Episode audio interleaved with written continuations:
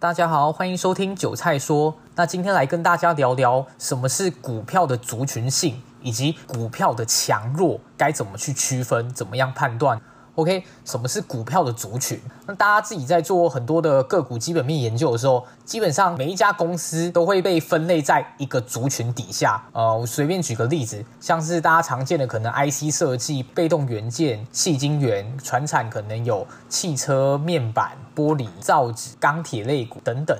那这样一个类股的族群性呢，就容易在同一个时间受到资金的簇拥。像是近期大家可以观察到，每一天基本上都会有一到两个族群受到资金的青睐，就会发现某一个族群都会有比较凌厉的涨势。那像今天录音的时间是十二月十号，今天大家可以观察到，虽然台股呈现拉回修正。但是盘面上呢，钢铁还有铜的相关族群类股今天就非常的强势，有多档都锁上了涨停板。那基本上其他档也都是大涨。那在这样的族群性下，大家就很好在操作的时候找到你要操作的标的。也就是说，如果你今天发现了某一档股票要发动，或是正在起涨，那它隶属于怎么样的族群，你就可以做所谓的观察，观察它这个族群是不是都准备要开始起涨，在技术面上有转强的趋势。那如果有，就可以进去做操作。那接着要跟大家再讲讲什么是个股的强与弱。那所谓的强弱呢，我个人在这两年的交易经验中，我认为是一件非常非常重要的事情。强弱以极短线或是做当冲来讲，就是指当天同一个族群里面表现最为强悍，就是它的涨幅是最高的一档股票，称之为最强。如果在做中线这种波段操作的话，就是以整个技术面的强势程度去判断哪一档股票是最强的。那我先举假设以极短线或是当冲这样的例子来谈谈强弱到底有多重要。像今天钢铁类股中的中鸿、海光还有威致这几档都是非常的强势，基本上在早盘就直接锁上涨停板。但是呢，像是比较弱的烨辉、新钢这两档呢，在早盘的时候也跟着整个钢铁类股受到资金的簇拥拉上去。但是呢，从大概十点多之后就一路转弱，最后涨幅也是收敛了不少。但是其他相对强势，刚刚提到那几档就是涨停板锁到底，这就是所谓操作上做多就。做最强，而放空就空最弱，这样的一个原则，你的胜率会相对来说比较高。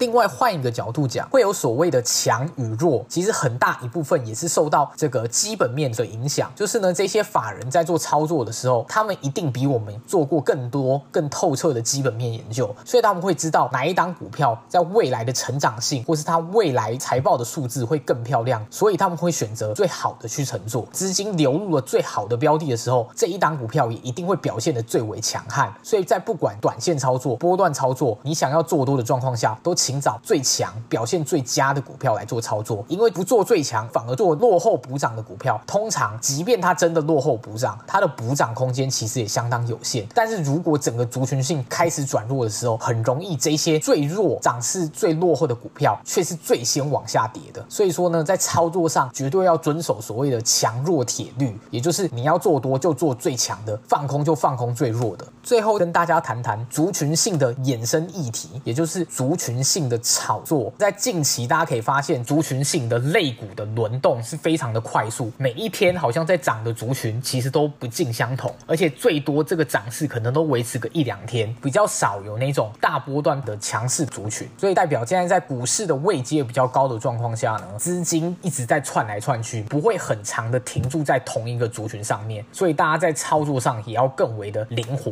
类股轮动的炒作下呢，就会发现每一天涨都不一样，然后每一天都会有很多的隔日冲或是短线的投机大户进去做一个拉抬，然后没过几天马上就到货再倒出来。所以呢，大家如果在这样位阶比较高的状况下，而且可以明显的观察到资金停泊的时间很短的状况下，在做操作的时候就要非常小心。如果你都是慢一拍的去追进某一些大涨的个股，很容易会因为很快速的肋骨轮动而导致你追进去就。隔天被盗货，马上就套牢，所以要非常注意这一点。那今天的节目就到这边，如果大家喜欢我今天的内容，也可以继续追踪我后续的频道哦。